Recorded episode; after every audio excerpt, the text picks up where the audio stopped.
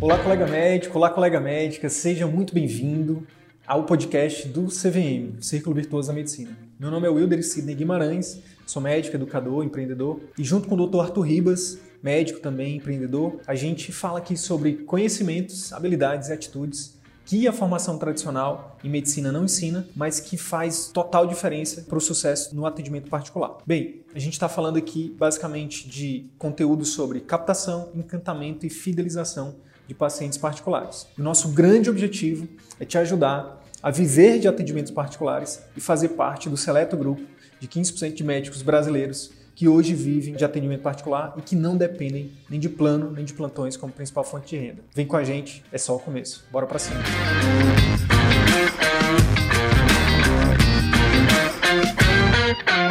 No vídeo de hoje a gente vai discutir sobre os passos para a fidelização de pacientes particulares, tá bom? Então hoje eu vou tocar essa live, onde você está em outras atividades. Então hoje a gente vai discutir aqui mesmo porque esse é um tema que eu gosto muito. Né? Na verdade, o CVM ele surgiu basicamente dessa união entre a minha experiência com fidelização de pacientes né, com, com, todo um pós-consulta, com todo um conjunto de, de, estratégias de organização da clínica que eu desenvolvi é, no meu consultório, com a experiência do Sidney, né, de professor, professor universitário. E, enfim, quando eu conversei com ele sobre os resultados que eu estava tendo no atendimento particular, a gente decidiu ali juntos que, cara, isso é algo que pode ajudar muita gente. E no final das contas, na verdade, pode ajudar muitos pacientes. Né? Nosso grande foco né, em ajudar médicos é que a gente vai ter, se, se mais médicos aplicarem os conceitos que a gente vai discutir aqui hoje, a gente consegue que mais pacientes tenham mais resultados e a gente consegue criar um, um círculo virtuoso na medicina, onde a gente tem pacientes satisfeitos com os resultados né, que estão recebendo né, de tratamento e a gente tem médicos satisfeitos com o serviço que desenvolveram, com a remuneração que estão atingindo dentro do consultório particular. Então, é, quando a gente não consegue atingir o ganha-ganha, é, basicamente é, é, bem difícil a gente trilhar o caminho do atendimento particular. Então, um dos primeiros princípios aí que a gente tem que ter em mente é que no atendimento particular a gente precisa jogar esse jogo do ganha-ganha, onde o cliente passa a ser o foco, né, o paciente é, passa a ser o foco. Eu falo cliente quando você está olhando do ponto de vista do empreendedor e eu falo o paciente quando você está olhando do ponto de vista do médico. Então, às vezes a gente usa um termo, às vezes a gente usa outro, tá? Então, é, o que a gente sempre defende aqui dentro do, CVM é que o paciente ele esteja, né, é, é, que exista ali um foco em é, colocar ali o cliente em primeiro lugar, colocar ali o cliente, mapear a jornada do cliente, em pensar em formas de agradar o cliente em toda a jornada que ele tiver com você, tá? E hoje a gente vai falar sobre é, os passos para a fidelização de pacientes. A gente defende sempre três pontos né, dentro do atendimento particular: captação, encantamento e fidelização de pacientes. Então a gente precisa desenvolver estratégias tanto para captar, quanto para encantar, quanto para fidelizar nossos pacientes. A gente já tem vários conteúdos sobre esse processo de captação, sobre marketing, sobre é, o processo de encantamento, né, sobre formas de você superar as expectativas do cliente. E hoje eu vou falar um pouco mais aprofundado ali da parte de fidelização,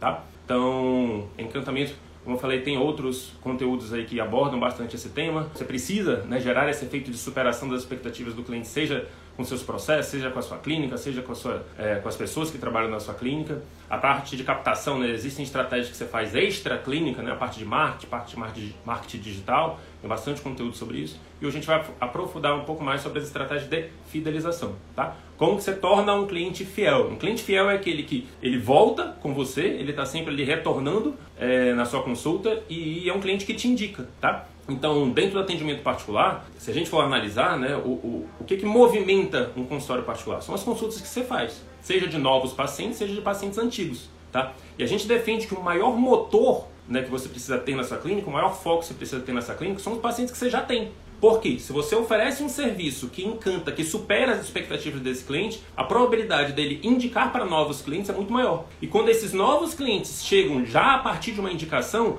a probabilidade deles se tornarem clientes fiéis também é muito maior. É totalmente diferente você é, movimentar a sua clínica exclusivamente de clientes frios. Não sei se a gente já falou aqui em algum outro momento, se você já viu aqui em algum outro conteúdo nosso, sobre a, a, o funil né, de venda, o funil de, de, de tipos de clientes.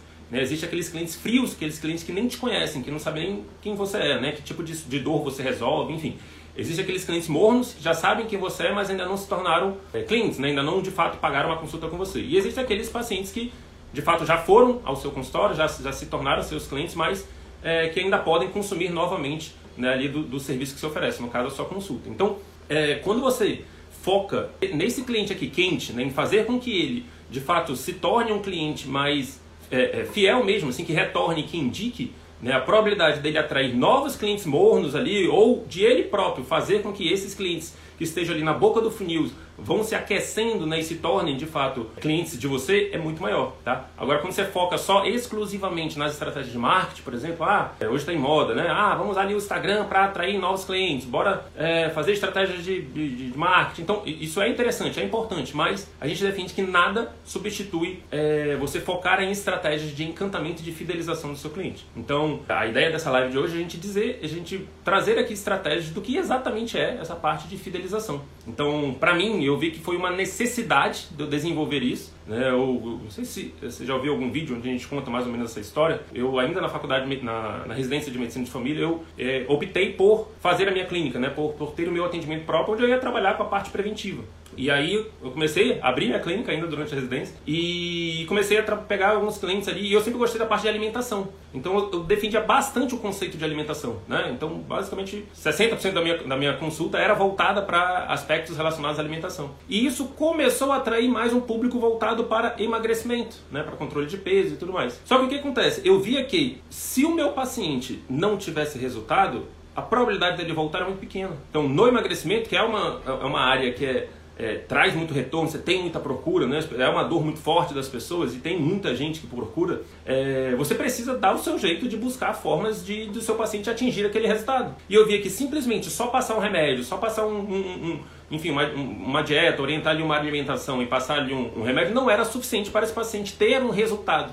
Então, se eu não focasse, não tivesse um, uma fixação ali em ajudar o meu paciente a ter resultado, a probabilidade dele voltar era muito pequena. Né? E, consequentemente, se o paciente não volta, ele não indica, e aí os resultados da minha clínica vão lá para baixo. Então, se eu precisava ter clientes novos frequentando a clínica, né, eu precisava fazer com que eh, os meus clientes que já tiveram, que já tomaram a decisão de, de procurar o meu atendimento, eu precisava fazer com que eles tivessem resultado. E, logicamente, dentro de um é, existe todo um conjunto de estratégias que você pode adotar para que você aumente a probabilidade desse cliente ter resultado. Tá? E é exatamente isso que a gente vai falar aqui hoje. Como que você pode, a partir da sua consulta e a partir do pós-consulta, principalmente, criar formas de aumentar o relacionamento com o seu cliente e o resultado.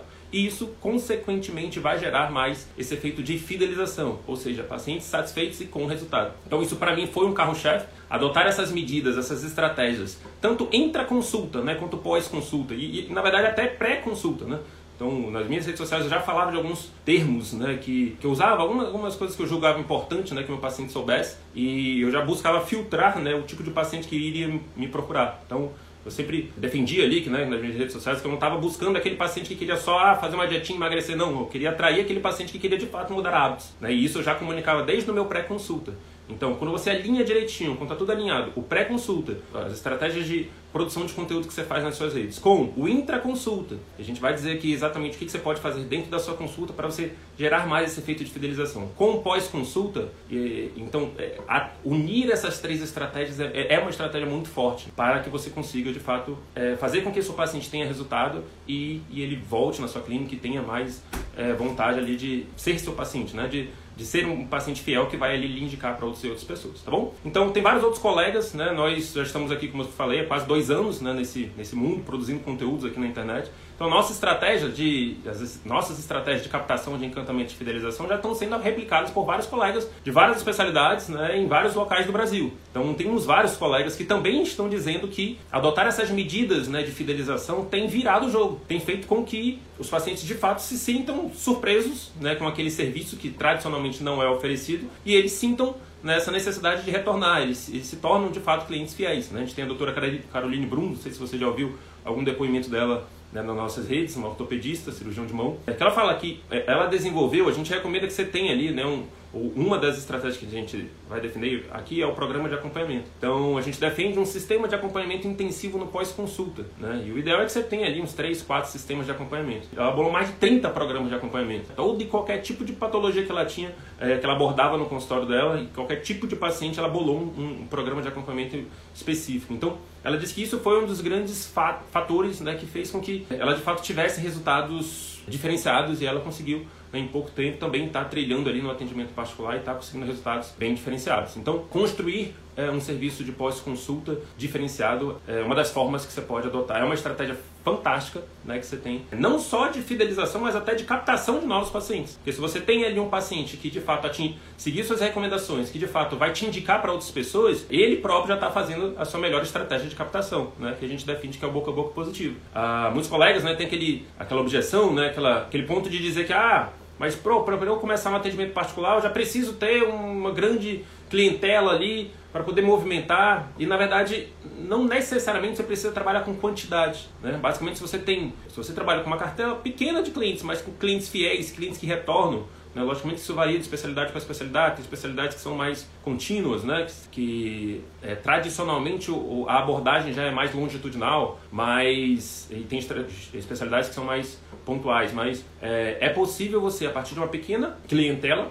né, e a partir dessas ferramentas de fidelização, você ter uma movimentação adequada na sua clínica e isso gerar é, o suficiente para que a sua clínica te, te, proporcione ali um faturamento interessante e te permita até viver de atendimentos particulares, tá bom? Então, vamos lá, tá? É, existem dois pontos, como eu falei, que são fundamentais nesse processo de construção de estratégias de fidelização, tá? E os dois pontos que eu quero dizer aqui são o, aquilo que você pode fazer intra-consulta e pós-consulta, tá? E existem dois erros muito, muito comuns, né? Na maior parte dos médicos, na maior parte do, dos consultórios, né? nos atendimentos particulares, é que muitos colegas trazem formas né, de atendimento, né? seja no serviço público, seja em, em serviços onde você atende por volume, né? onde você vai um pouco mais direto, aquele, aquela abordagem mais queixa-conduta. Então, muitos colegas trazem essa abordagem mais racional, né, mais em busca ali de identificar o problema e já propor uma solução. Então muitos colegas trazem isso para o atendimento particular. E assim, beleza? É um, uma forma de você fazer um atendimento. Só o que, que a gente tem aí como, até como literatura, né? Quando a gente vai estudar um pouco de neurociência,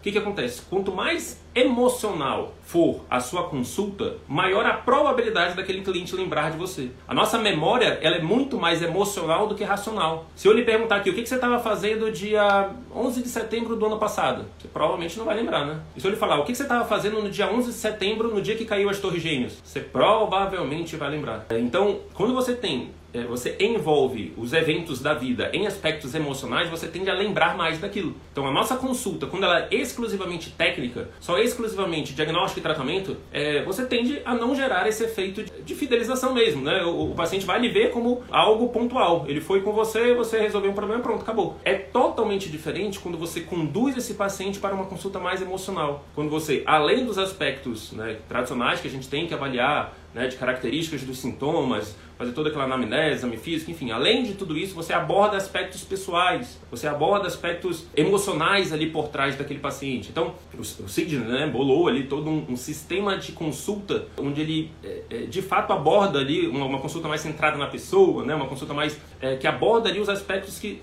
é, os medos, os anseios por trás daquela procura daquele paciente ao serviço de saúde. Então, para mim, né, trazendo um exemplo aqui prático, é muito comum né, no meu atendimento eu não só perguntar, é, ah, quantos quilos você quer emagrecer, você já fez outras dietas, enfim. Uma pergunta que eu faço muito é, qual é o seu objetivo por trás desse emagrecimento? O que, que de fato você vai ganhar com esse emagrecimento? Então o paciente até ele toma um susto, assim, ele não estava esperando né, uma pergunta, mas queria demandar dele ali que ele extraia é, alguma justificativa maior por trás daquilo. Né? E para mim é, um, é algo fundamental fundamental. Né? Eu preciso entender o que está por trás, quais são as dores e os sonhos daquele paciente por trás daquele desejo que ele, que ele me traz. Então, quando a gente fala em consulta mais emocional, a gente está falando disso. Né? Tradicionalmente, o paciente foi procurar você, seja movido por uma dor ou por um medo, ou seja movido por uma ambição, por um sonho. Então, é extremamente importante que você consiga identificar esse fator motivador maior e que você utilize a partir disso argumentos né, para ajudar esse paciente a resolver aquela dor, né, ou afastar aquele medo, ou atingir ou atingir o sonho, o objetivo que ele tem. Tá? Então, o primeiro grande erro né, que acontece tradicionalmente é a gente simplesmente focar na consulta racional, na consulta queixa-conduta e, e, pronto, e enfim, conduzir ali o paciente, 10, 15 minutos né, termina uma consulta e nenhum aspecto emocional é levantado ali durante uma consulta. Então, quando você faz essa consulta mais emocional, você aborda esses aspectos, ele vai ter que puxar o lado, o paciente vai ter que distrair, vai ser uma coisa que vai, vai atiçar mais o sistema límbico dele, né? você vai atiçar mais emoções, né? isso vai tender a fazer com que ele lembre mais de você, com que ele tenha uma probabilidade maior de criar um relacionamento adequado com você. Então a gente já tem, tem, tem vários outros conteúdos que a gente fala também dessa parte de, de conexão inconsciente, né? A gente tende a acreditar mais, a, a confiar mais em pessoas que são próximas de nós, né? Pessoas que a gente cria ali um certo vínculo de confiança. Então se nessa consulta você não conseguir, além de diagnóstico e tratamento, estabelecer um vínculo de confiança, a probabilidade desse paciente seguir as suas recomendações é muito pequena, tá? Então, um, um dos aspectos fundamentais que é importante você ter em mente aí na sua consulta é isso, né? É, é abordar aspectos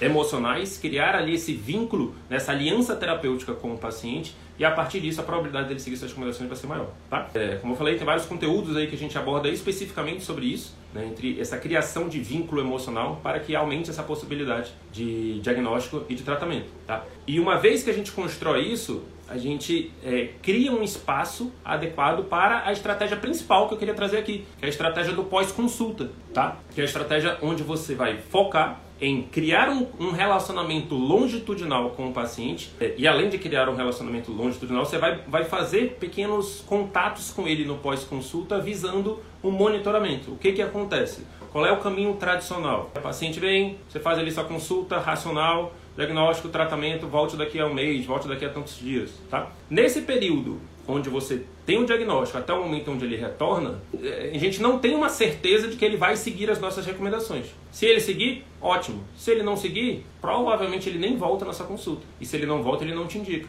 Então, é fundamental que a gente tenha em mente essa necessidade de ajudar o paciente a ter mais resultado. Então, se a gente não conseguir construir isso, relacionamento com resultado, né? relacionamento quando a gente fala daquela questão da aliança, da aliança terapêutica com o resultado, a probabilidade da gente fidelizar esse cliente é muito pequena. E aí eu desenvolvi uma estratégia de pós-consulta, né? que nós batizamos de programa de acompanhamento intensivo, né? ou PAI, onde você vai de fato fazer um acompanhamento longitudinal desse paciente no pós-consulta. Tradicionalmente a gente não faz nada. Se a gente passa a simplesmente começar a ter algum tipo de contato, nem que seja uma mensagem de texto da sua secretária com esse paciente, a probabilidade de você gerar esse efeito de encantamento na cabeça dele é muito grande esse efeito de surpresa. Não é comum para o paciente receber uma mensagem do médico do serviço de saúde perguntando se ele está conseguindo seguir as recomendações, perguntando se ele encontrou determinado medicamento, perguntando se ele está tendo algum efeito colateral daquela medicação. Então, perguntando se ele conseguiu marcar determinado acompanhamento que você prescreveu. Ah, ele tinha que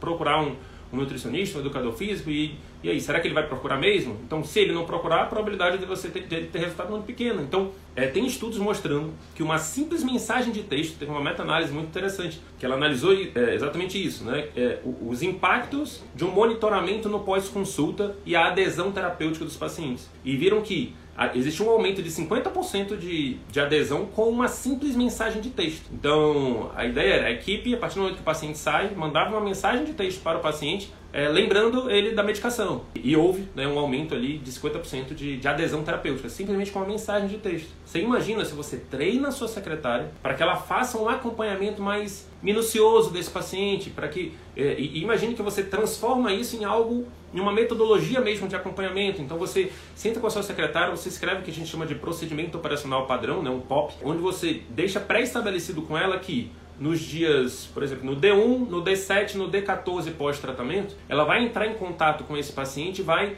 avaliar determinadas situações. E aí você especifica o que, que ela vai avaliar em cada uma dessas situações. Então, digamos que você vai chegar com ela e vai falar: olha, todos os pacientes que eu atendi no D1, ou seja, no dia exatamente no dia subsequente ao dia que eu atendi, você vai entrar em contato com, essa, com esses pacientes e vai perguntar, fazer uma avaliação, por exemplo, de adesão terapêutica rápida. Então, ah, você conseguiu encontrar medicação? Você conseguiu comprar medicação? Você está sentindo melhor se for uma coisa mais aguda, né? Então, pode perguntar alguma coisa, conseguiu marcar determinado profissional de saúde que foi prescrito, que foi orientado.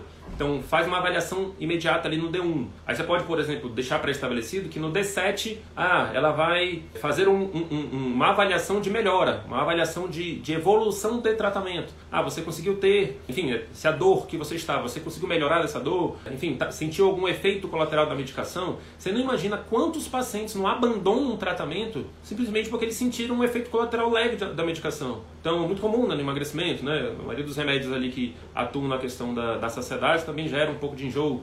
Então, você imagina, se a gente não está ali é, diariamente falando, já até antevendo as possíveis consequências negativas né, do nosso tratamento, as possíveis dores que a gente gera com o nosso próprio tratamento. Então, é comum, né, efeitos colaterais de medicação, é comum processos assim de, de maior estresse quando a gente orienta uma mudança de estilo de vida. Então, é importante que o médico avalie esse, essa evolução se ele quiser de fato que o paciente tenha resultado. Porque senão, na primeira dificuldade, ele vai parar, a gente para. Nós, seres humanos, tendemos a parar quando nós temos dificuldades maiores, dificuldades que que ultrapassam muito o nosso cotidiano. Então, tradicionalmente, o paciente vai no médico, ele prescreve ali um, uma infinidade de mudanças de estilo de vida e a gente, na nossa ingenuidade, a gente acredita que o paciente vai voltar e vai vai estar tá fazendo tudo 100% certinho, vai ter tomado a medicação 100% certinho. E isso não acontece. Né? Hoje, a taxa de adesão terapêutica em países em desenvolvimento ela é muito baixa. Né? Em países desenvolvidos, ela é abaixo de 50%. Imagine em países em desenvolvimento. Imagine especialidades onde a mudança de estilo de vida é fundamental para que haja resultado ali do paciente. Então,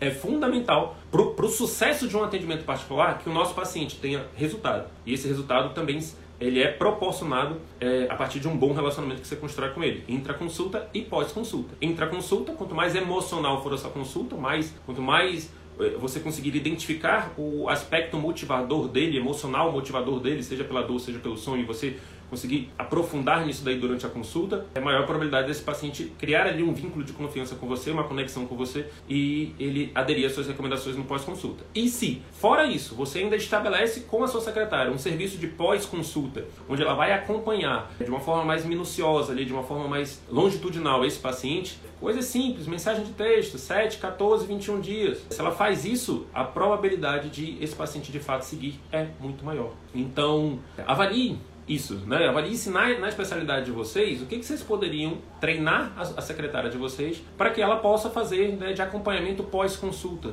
Né? O que, que, seria interessante? Se você passa algum remédio que geralmente tem um efeito colateral, você não consegue já antever isso, já consegue deixar né, é, é, é pré-estabelecido com a sua secretária para ela avaliar se ela vai ter tal e tal efeito colateral. E já, quem sabe, estabelecer ali com a sua secretária bandeiras vermelhas, né, red flags ali, para que ah, nessa situação você me repassa. Né? Então, ah, se o paciente, se eu passei uma medicação e ele está sentindo isso e isso, é você me fala imediatamente que a gente já agindo no retorno. Então você imagina o quanto de condutas não poderiam ser melhor, não poderia ser é, ter mais sucesso se uma simples mensagem de texto, se um simples acompanhamento né, em dois, três dias ali no pós-consulta for realizado pela sua secretária, né, que, que a partir dali ela te notifique né, situações, bandeiras amarelas, bandeiras vermelhas, né, situações de atenção ou situações onde de fato é necessária uma intervenção. Então, e aí às vezes uma mensagem de uma mensagem de voz que você grave para o seu paciente. Olha, a fulana que minha secretária passou que você estava com uma certa dificuldade em aderir é, é, é, com os efeitos colaterais da medicação tal. Então é muito comum, você pode fazer isso, isso e isso. Então a gente pode marcar aqui um retorno para que a gente possa avaliar e quem sabe trocar, ou então ver alguma coisa para mascarar esse sintoma. Então a probabilidade dele de fato aderir às suas recomendações, à sua terapêutica, é muito maior quando você faz esse monitoramento no pós-consulta. Então essas duas estratégias, tá? Consulta né, emocional associada a um pós-consulta diferenciado, você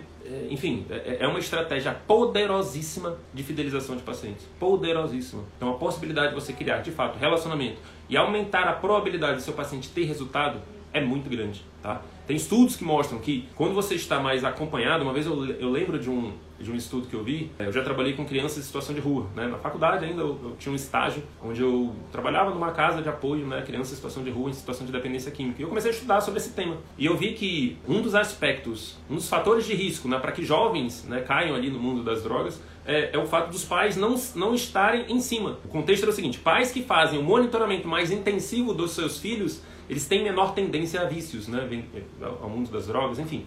Então, e, e, depois que eles entram né, no mundo, quanto mais em, em, cima o pai tiver, maior probabilidade dele sair. Então, é, eu trouxe esses conceitos, né? Aquele estudo lá, aquela meta-análise que aumentava a adesão terapêutica com uma mensagem de texto. Essa questão do monitoramento intensivo, é, afastar né, a probabilidade de vícios, de aspectos negativos ali ao longo do tratamento. Então, quando a gente junta tudo isso, a partir de tudo isso, a gente construiu esse programa de acompanhamento. Então, com pequenas medidas de gestão que você faça, né, de você estabelecer ali um, um procedimento operacional para sua secretária, é, sente ali com ela e defina o que, que você quer que ela acompanhe dos seus pacientes no dia imediatamente depois da sua consulta, no D7, no D14, no D20, a probabilidade desse paciente se tornar um cliente fiel é muito maior. Um cliente fidelizado, um paciente que tem resultado, um paciente que te indica para outras pessoas, tá? Porque mesmo fazendo tudo isso, é, fazendo tudo isso, eu consegui aumentar a adesão terapêutica, né, a, a aumentar a taxa de sucesso nos meus procedimentos com emagrecimento, né, para ali em torno de 60, 70, chegava, chegava em alguns momentos em 80%. Mesmo fazendo tudo isso. Você imagina se eu não executo nada. Se eu simplesmente passo uma dieta, passo um remédio e falo para ele voltar comigo em um mês. Na verdade, isso acontece lá comigo, né? Eu trabalho esses programas de acompanhamento intensivo, hoje em dia eu, eu vendo à parte, né? Eu montei todo um sistema de acompanhamento diferenciado, onde é, ofereço a parte. O paciente tem a opção de comprar esse, esse sistema diferenciado de acompanhamento no pós-consulta. Alguns pacientes aderem, outros pacientes não. Os pacientes que não aderem, é, é, nítido, eu acho que eu tenho uma taxa de sucesso terapêutico ali de 30%, 40%. Né? Muitos deles nem retornam. Né? E muitos que retornam não têm tantos resultados. Por quê? Porque a gente sabe que é difícil. É extremamente desafiador né? você mudar hábitos, você aderir a um remédio que você nunca tomou, você lidar com efeitos colaterais. Então isso é um mundo novo. E tudo que é novo a gente tem tendência a se afastar. Então, de posse desses conhecimentos, de posse dessa visão né, que a gente está querendo trazer aqui para você, é, de olhar pelo lado do paciente, o que, que faz tradicionalmente o seu paciente abandonar tratamento? Que estratégia você pode pensar para contornar isso, para que ele não tenha essas dificuldades e ele de fato consiga seguir seu tratamento até o final e de fato consiga ter resultado? Então, isso é uma, uma tarefa de casa que eu quero deixar aqui, né, que você faça essa avaliação de quais são é, os motivos que levam o seu paciente a não seguir o seu tratamento. Tá? E a partir do momento que você tem isso mapeado e você consegue desenvolver formas, né, de a partir de um acompanhamento, a partir até de, de, aspectos na consulta mesmo, de você abordar isso, né, de você atuar em cima disso e evitar esses, esses aspectos, a probabilidade desse cliente ter resultado é muito maior. Se ele tem resultado, e lógico, se você tem todo um processo de acompanhamento né, adequado, de relacionamento intraconsulta, de construção dessa aliança terapêutica, a probabilidade desse cliente se tornar um cliente fiel é muito grande. Dele voltar e ter, é, de se tornar um paciente que de fato vai buscar um acompanhamento mais longitudinal com você e vai tá ali indicando né, para outras e outras pessoas que se interessaram por você é muito grande. Tá bom? Então, era isso que eu gostaria de, de debater aqui com vocês hoje, de trazer aqui né, para vocês hoje, nessa visão né, do lado do paciente, essa visão que eu considero que eu particularmente nunca, nunca fui orientado a isso né, durante a faculdade de medicina e basicamente eu, eu tive que puxar né, várias áreas de conhecimento, né, existe persuasão, existe é, PNL, existe, enfim, várias outras vendas, né, conceitos de vendas que a gente vai precisando ali buscar, beber, para a gente poder construir aqui uma, uma forma de construir um, um, um, atendimento particular que de fato ajude os nossos pacientes a ter resultado. Então, beleza, eu acho que todo médico tem esse desafio, né? Nós saímos com conhecimento técnico muito organizado né, dentro da medicina. Porém, como que a gente vai de fato fazer com que o nosso paciente tenha adesão a, essa, a essas terapêuticas que nós aprendemos na faculdade? Então, é, eu acho que esse é o nosso grande desafio: conseguir pegar esse nosso, nosso conteúdo, nosso conhecimento técnico e de fato transformar isso em um paciente curado. Então, existe todo esse, toda uma diferença, né? toda um, uma, um, uma distância entre ter o paciente curado e ter de fato, e saber do, do tratamento e ter um paciente curado. Então, essas estratégias aqui que você pode adotar na sua consulta, no seu atendimento particular, podem te ajudar a de fato atingir esse objetivo final, né? que ter um paciente com a sua saúde melhorada. E esse paciente com a sua saúde melhorada, a probabilidade dele te indicar é muito maior. Ok?